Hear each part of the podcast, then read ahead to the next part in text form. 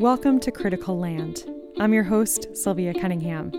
This is the third episode of an English language podcast from the Schirn, debuting alongside its exhibition Magnetic North Imagining Canada in Painting 1910 to 1940. In this podcast series, we're drawing from some of the themes in Magnetic North to go beyond what is displayed on the gallery walls through conversations with Indigenous artists and scholars. In today's episode, you'll hear from an Indigenous leader about land as she knows it. Ayenji dak alama uye, Kwanlin ninje. Um, my name is Jocelyn Joe-Strack. I live in Whitehorse, Yukon, and I'm a member of the Champagne and Aishihik First Nation uh, from northwestern Yukon. In 2019, Jocelyn Joe-Strack came to Germany as one stop on her European speaking tour of Canadian embassies. She was invited to share her perspective on climate change as an Indigenous scientist. In today's conversation on Critical Land, Joe-Strack takes us through her experience in academia, from what initially compelled her to become a scientist to why today she calls herself a scientist in recovery. You'll hear what shaped her as a leader and what she says is missing from conversations about climate change.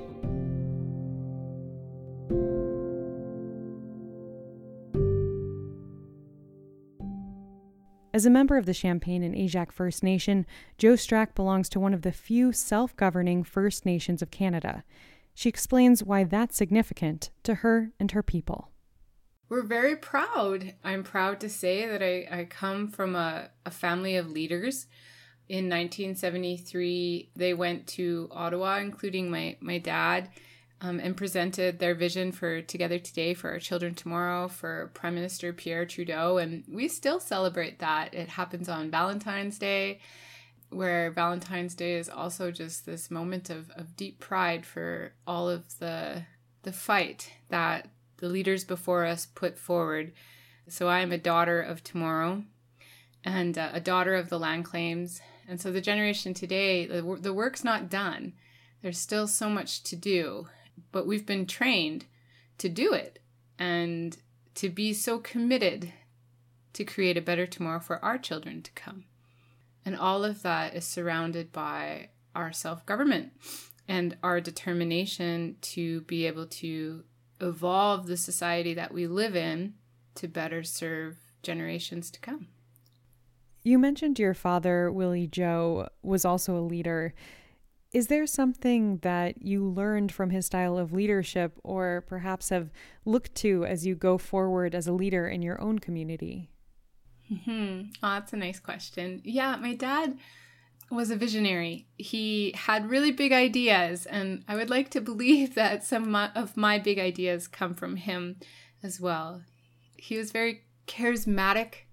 People just really, really liked him. He was quite charming, and uh, he passed when I was 13. But when I was 10, is when our final agreements were finalized, and uh, it, it took 20 years to negotiate them. And my dad was a part of it almost the whole way through at different capacities. But when I was 10, I remember I was like doing laundry or something in my room, and he burst into my room and uh, handed me this like tattered up pile of paper. And he was like, This is for you. And he was just so excited. I, I just still really remember his his excitement and pride and then I think he ran back out and he went to go celebrate. But um, that was really impacting for me. And I think he must have spoken to me quite early about the determination for us to lead. And he always told me, like, be a leader, be a leader. And I was like, be popular in high school. Like, I didn't know what what he meant. Um, and so it was just really rewarding, um, yeah, to have him believe in me so much and, and just really transmit that devotion to me that I now carry and um, have for my own children and for all of the Yukon children.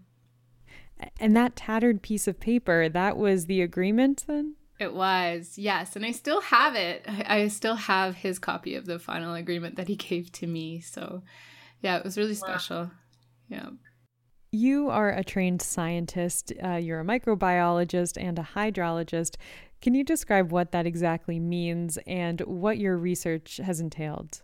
Mm-hmm. Yeah, I've journeyed through a lot of different knowledges in my youth and younger days. Throughout my 20s, I guess, I, I really focused a lot on the sciences. My undergraduate is in biochemistry and microbiology.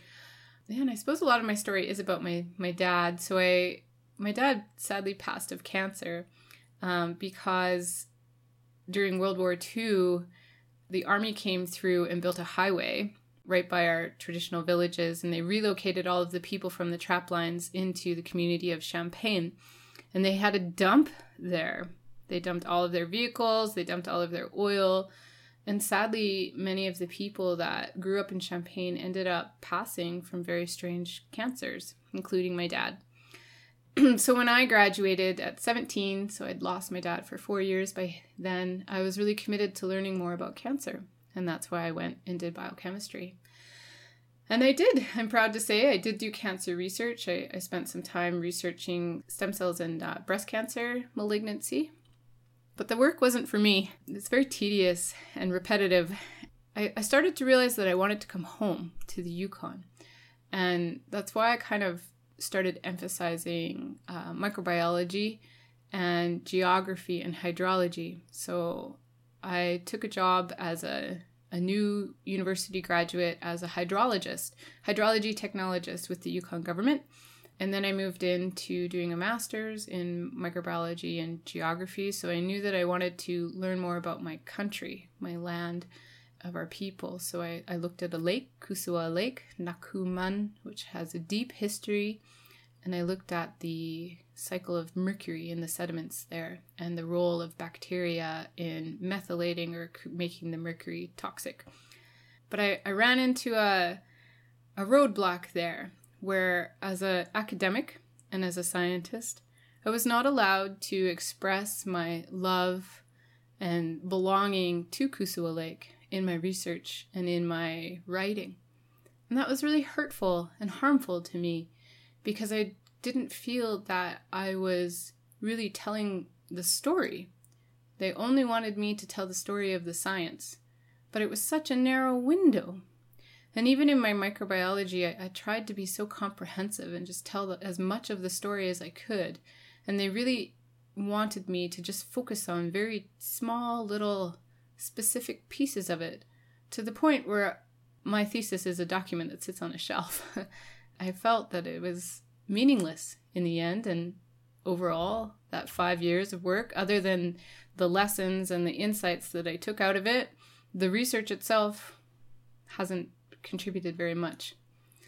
And so when I went on, I, I came back into the Yukon and I started doing uh, consulting for my people. And um, I started connecting more with my role as a leader. And I realized how science was not allowing me to be the leader that I needed to be. Um, and that really the most important thing I could concentrate on was people and their their relationships.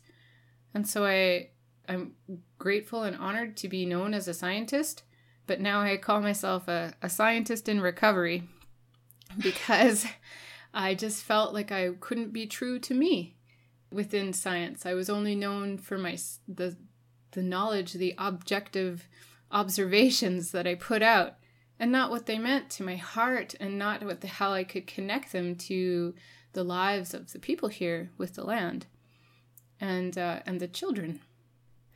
With all of that in mind, when you went forward to pursue your PhD, were you able to get to a place with your research where it wasn't just about collecting data, it was about more than that? Is there something you were able to do that was missing before? I'm sad to say no. Um, oh. So I did go into a PhD program and I'm no longer doing it, partly ah. because of what you just shared. As a consultant, I was developing a land plan for my communities, all of our traditional territory. So concurrently, I thought that that was a great opportunity to try and write a PhD. But I, I got hung up during the comprehensives because they wanted me, they asked me a question about land claims but they wanted me to parrot the literature. But unfortunately, the literature was so sorely underdeveloped, and from a perspective derived out of Southern based academics taking an eagle eye view, observing down, and making statements about our relationships and our determination and our devotion to children. And they were writing just about the land and resources, and, and it was just a total clash of worldview. So they they asked me to rewrite a paper because I, I couldn't parrot the literature because it conflicted with my identity as a daughter of the land claims.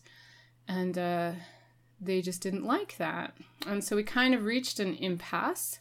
And I chose to leave the program when I was offered a position with Yukon University as a research chair. And Yukon University selected me for that position without a PhD because they honored my knowledge and my devotion to the Yukon and recognized that a PhD would not enable me or prevent me from doing the work in a good way. Do you feel now in your role at Yukon University that you've been able to introduce uh, what you've identified as missing. So that it's not just about the data or measuring what's in a lake and then not being able to pair it with any other type of knowledge like you mentioned because that doesn't speak to what you can bring to the table as a person. So are, are you trying to change that in your role and how can you do that? Mm-hmm. i'm grateful to say that i am. Um, yukon university like any institution these days has a has a road in front of it in terms of decolonizing and, and creating this type of space. It requires taking risk and operating in a degree of uncertainty. Now, many of our policies and processes are, are in place to provide certainty, but they also keep us in place. They prevent us from moving forward. They are a box of certainty that prevents innovation. And it's sort of a funny thing within academia that they are sort of hallmarked as places of innovation, yet they are actually quite stringent in preventing of innovation because of this need for certainty, fiscal certainty, financial certainty, ethical certainty. And I think there are a lot of academics that are searching, working very hard to overcome these challenges and acknowledge the boxes and the limitations. And it just takes leadership. And being from a family of leaders, I understand what that means. And a big part of being a leader is having the gall to say no and to call out some of these processes as oppressive or as preventing us from moving forward, keeping us stuck where we are. And all of these these systems extend beyond academia. They persist within our governments and within the way that we make decisions. And um, I believe is a big reason for why we are in the conundrum of climate change. And that's a great segue. How did you first become engaged with tackling climate change? Mm-hmm. Uh, through as being a scientist, I suppose, is where it started. Certainly, working as a hydrologist, I became very aware of changes to our waterways. But it was when, when I was writing actually the the land plan for my First Nation. Um, that was a wonderful exercise because I I worked so closely with my family, my people. There's 1,200 people within my First Nation, and um, I started to come to understand the story of yesterday to today and then what it is we need to do for tomorrow. And a big piece that's missing from a lot of the work that we do is yesterday. We often spend so much time focused on today and, and what we're doing and um, you know the models and the systems of and the observations of today to make decisions about how we move forward tomorrow. But to be honest, like honoring our story and our journey is a very important piece of coming to understand how we sit where we are today. And for me, as a First Nations person from the Yukon, our story has a very sad component to it in terms of when people came. I'm fortunate, though, that where we are, people came quite late in the scale of time. So I knew people that saw the first white people come to the Yukon. And the first people really started coming to the Yukon in the late 1800s. And then we had a big gold rush here in uh, 1898, where there was a massive influx of, of gold seekers from across Canada and, and uh, Western United States.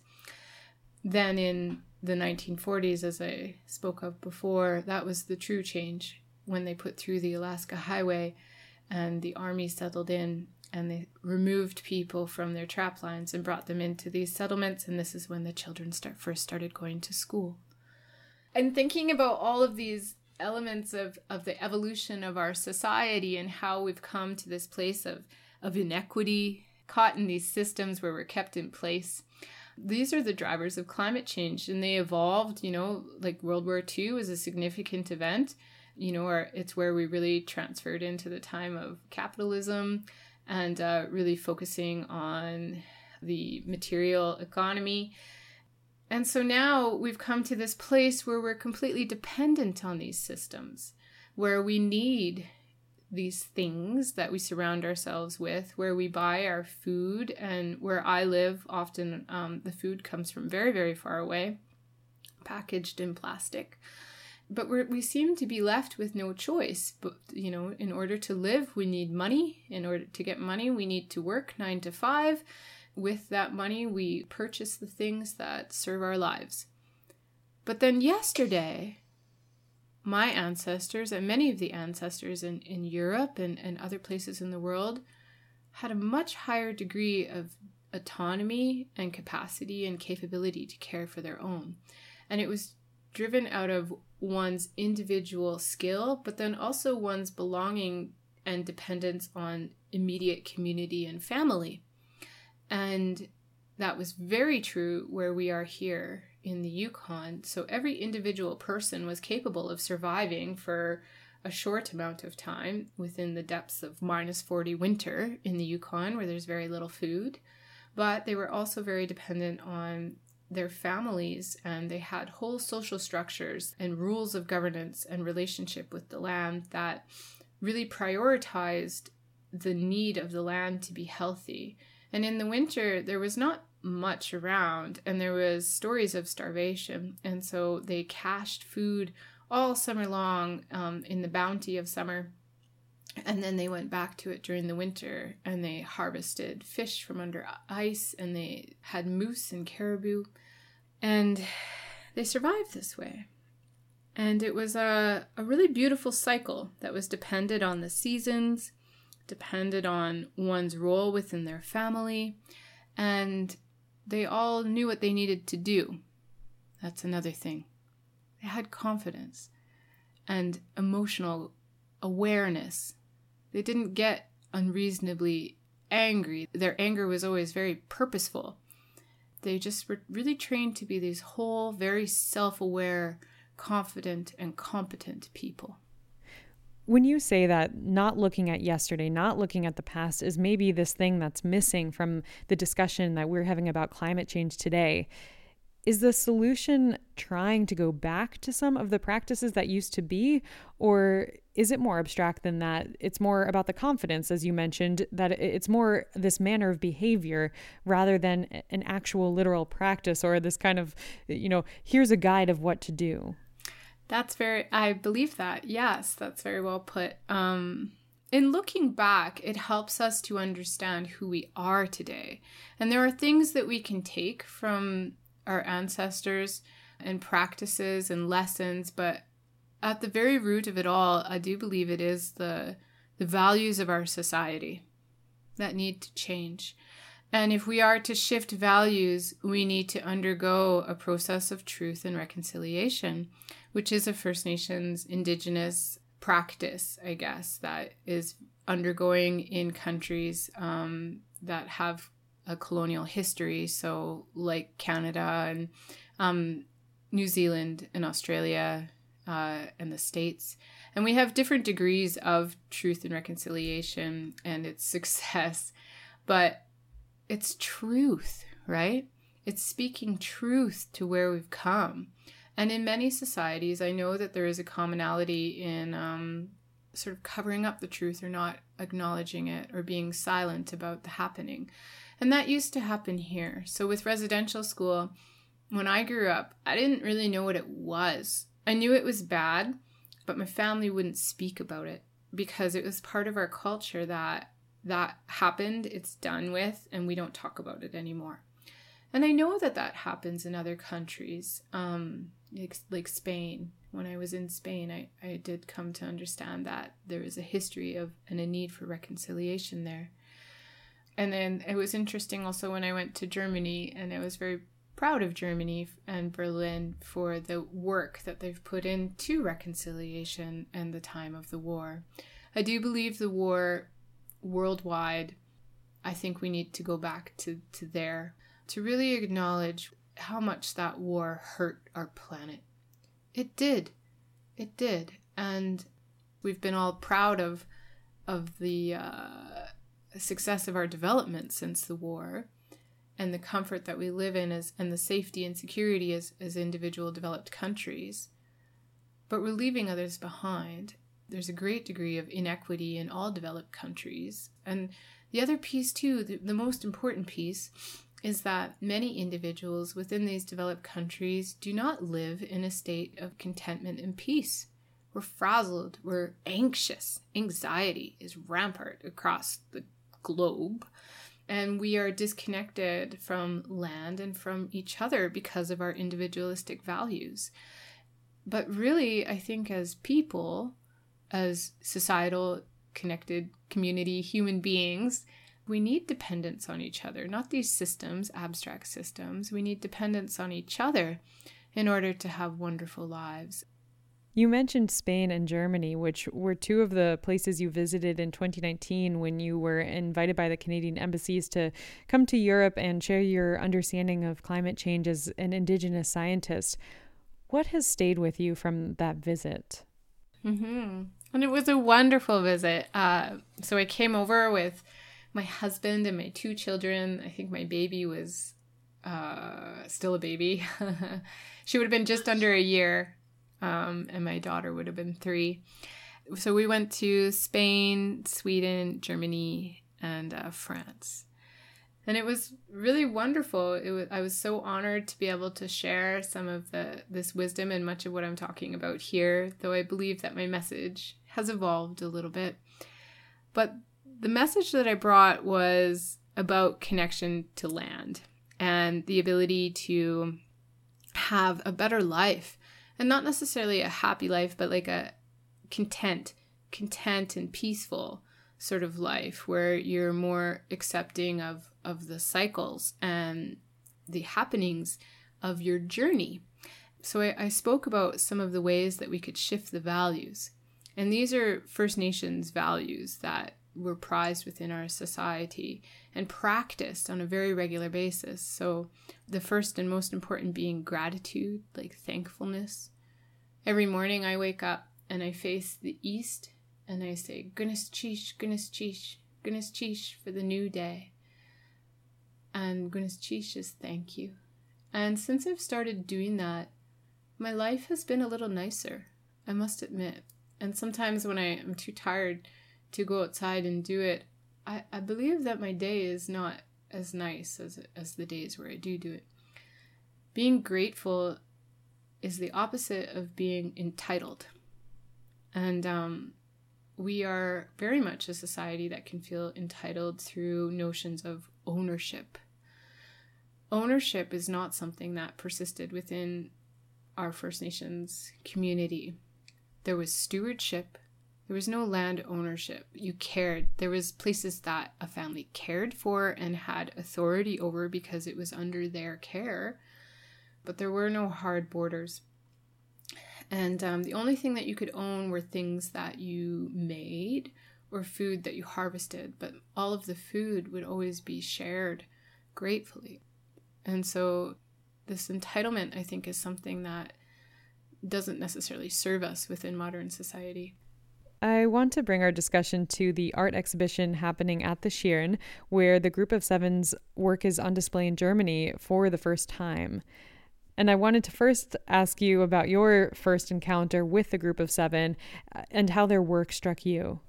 Oh, artwork is such a wonderful way to connect us and to provide a bit of peace and question and, and inquisition. Um, and it also help, holds a bit of a spirit of the artist or of the feature of, of the art that is really wonderful to connect with. And um, as we think about trying to be whole people, art is a very important piece of that creativity and fulfillment. So, yeah, I think that the group of seven has done a wonderful job at, at transcending that, bringing the spirit and the, and the life of the land into our homes or, you know, into our museums for us to all share. One of the themes the Magnetic North exhibition at the Schirn explores is the difference between land and landscape. How do you see the difference between those two? Land and landscape. I suppose landscape is something that you are to look at or observe, whereas land is something that you can have a relationship with and be a part of. So we have a model, a motto here um, called Part of the Land, Part of the Water. And even in my role as a scientist, I find that people always want me to do work on like environmental monitoring or or uh, land management. And so when I come in talking about like children and communities and inequity, they struggle to see the connection. But to me, healthy people means healthy land. And so all of my energy in terms of climate change is focused on these deep values of people. And that could be part of my microbiology too, like just going to the foundation of of what the problem is. And the problem is that we are stuck in a system that promotes values that in turn harm earth and harm each other. So, I'm just trying to create a little bit more peace, contentment, share some more smiles so the children tomorrow can have a better future.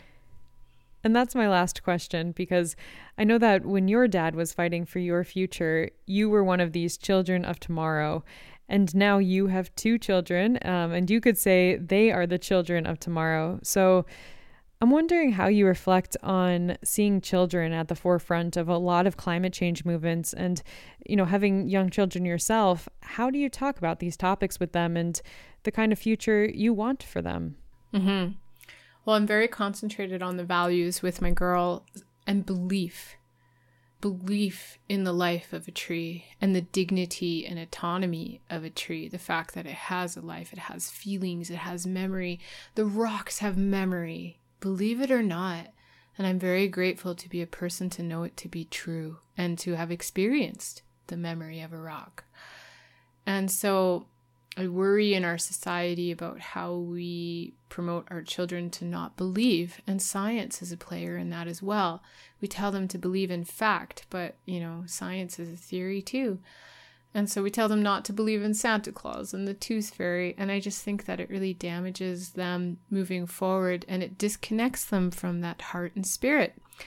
So with my girls, I tell them the stories, I connect them with the land, I go to my girls' kindergarten class and I bring all the students outside and I tell them each to find a tree.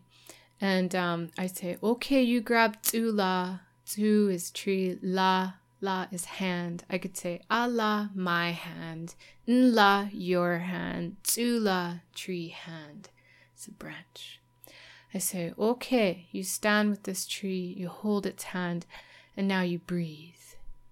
I say you breathe in and then breathe out. And be quiet and see if you can hear the tree breathe in and breathe out with you because it breathes in what you breathe out and you breathe in what it breathes out. And it's just the nicest thing to help the children to realize how connected and belonging they are with the trees. So I just, uh, that's what I'm trying to protect the most with my children is their uh, belief. And then in my work with youth, I work a lot with um, teenagers and with people in their 20s. Um, I think the 20s are very much formative years of confusion. so I just try and give a little bit of advice and, and stability um, to those who are so confused. But I, uh, I pretty much tell them like one of the greatest things I can give them is their sense of belonging and purpose and meaning in this life. And for us, connection with the culture and this greater cause of Together Today for Our Children Tomorrow and becoming caretakers and our obligation to steward the land, it's very meaningful and fulfilling. it's the greatest thing I can give them rather than our education system, which expects them to either sit at a desk or to, you know, work on machines or to work in resource extraction. It's very hard to find meaningful purpose. So yeah, it's that's what I try and do as well. Meaning.